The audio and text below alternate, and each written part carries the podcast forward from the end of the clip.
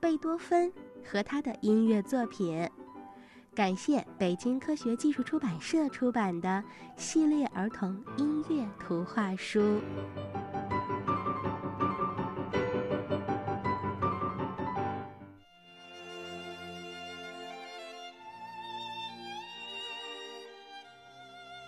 十九岁的时候，贝多芬成为了波恩大学的学生。他和朋友们讨论自由、平等和博爱，也十分赞同民主，认为应该由人民自由选举，而不是由贵族决定一切。他特别喜欢听教授来讲古希腊的诗歌艺术和天赋人权的思想。他喜欢的这位教授，名叫菲舍尼西。菲舍尼西是诗人席勒的朋友，他经常给学生们朗读席勒的诗歌，如《欢乐颂》。贝多芬虽然没有童年的欢乐，但是他觉得欢乐对于人们来说是非常重要的，因此他决定为这首诗。谱曲。他不想创作一首简单的歌曲，而是要创作一部能将管弦乐队与人声结合在一起，并向听众宣扬“世人皆兄弟”这一理想的特别作品。为这首宏伟的、充满欢乐的诗歌谱曲的想法，伴随了他一生。贝多芬很想再去维也纳进修，可是那个时候莫扎特已经去世了。不过，音乐大师海顿或许愿意成为他的老师。为了能够安心的离开家，他安排弟弟也去接受音乐教育，并且让另外一个弟弟去了一家药店当学徒。可是，他对终日酗酒的父亲没有任何办法。维也纳对音乐家来说是一个重要的地方。一七九二年秋，贝多芬又迎来了一次带薪进修的机会。朋友为他筹集了路费，贵族们也给他写了推荐信。贝多芬的其他朋友们在留言册上都写下了美好的祝福。可是，因为当时局势非常混乱，贝多芬抵达维也纳的时候，他的钱袋儿已经空空如也了。而四周之后，他的父亲去世了，贝多芬也没有钱再返回家乡了。幸运的是，维也纳的贵族们很喜欢这位年轻的音乐家。贝多芬搬入了新家，雇了一个管家，还租了一匹马。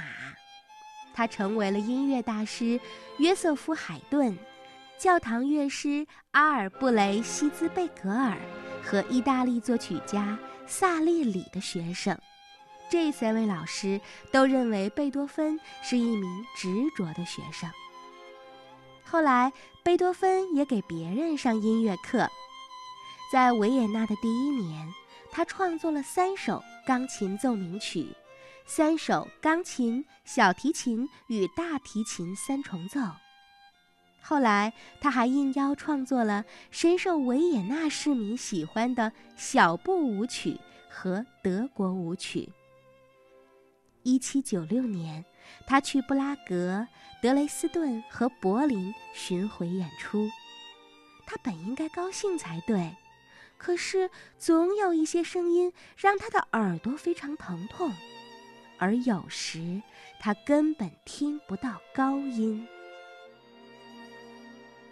贝多芬每天都去旅馆给伯爵小姐们上钢琴课。每次授课都要持续好几个小时，常常忘了午餐时间。因为贝多芬经常为小姐们纠正指法，非常耐心，所以小姐们都非常高兴。后来，贝多芬喜欢的女孩与别人订婚了，贝多芬非常难过。于是，在那段时间，他创作了许多悲伤的旋律，以及第一交响曲。再后来，贝多芬的听力越来越不好了，他不断的对别人说：“请大声点儿，我听不见。”贝多芬忍受这种痛苦，坚持了六年，而情况仍然在恶化。后来，他将《月光奏鸣曲》献给了他的朋友。在贝多芬的脑海当中，一段一段美妙的旋律已经形成，在他的身体里回响着，完全不受耳机的影响。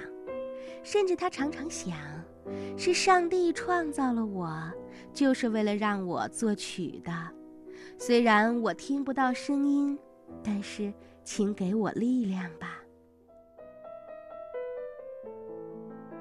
贝多芬的音乐总能深深的打动听众，让人们感受到安慰、勇气和坚强。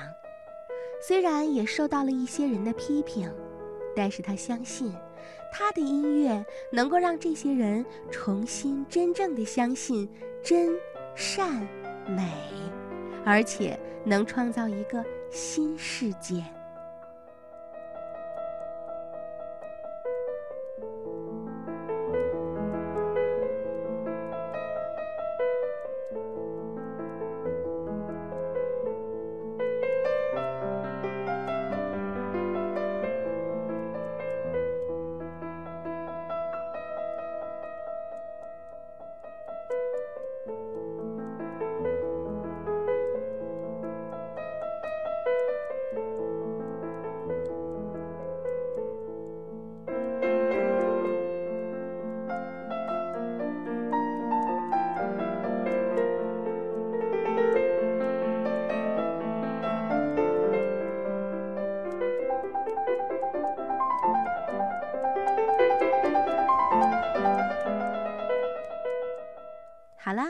贝多芬的故事，今天我们就先听到这儿，在以后的节目当中，我们再欣赏他的音乐作品吧。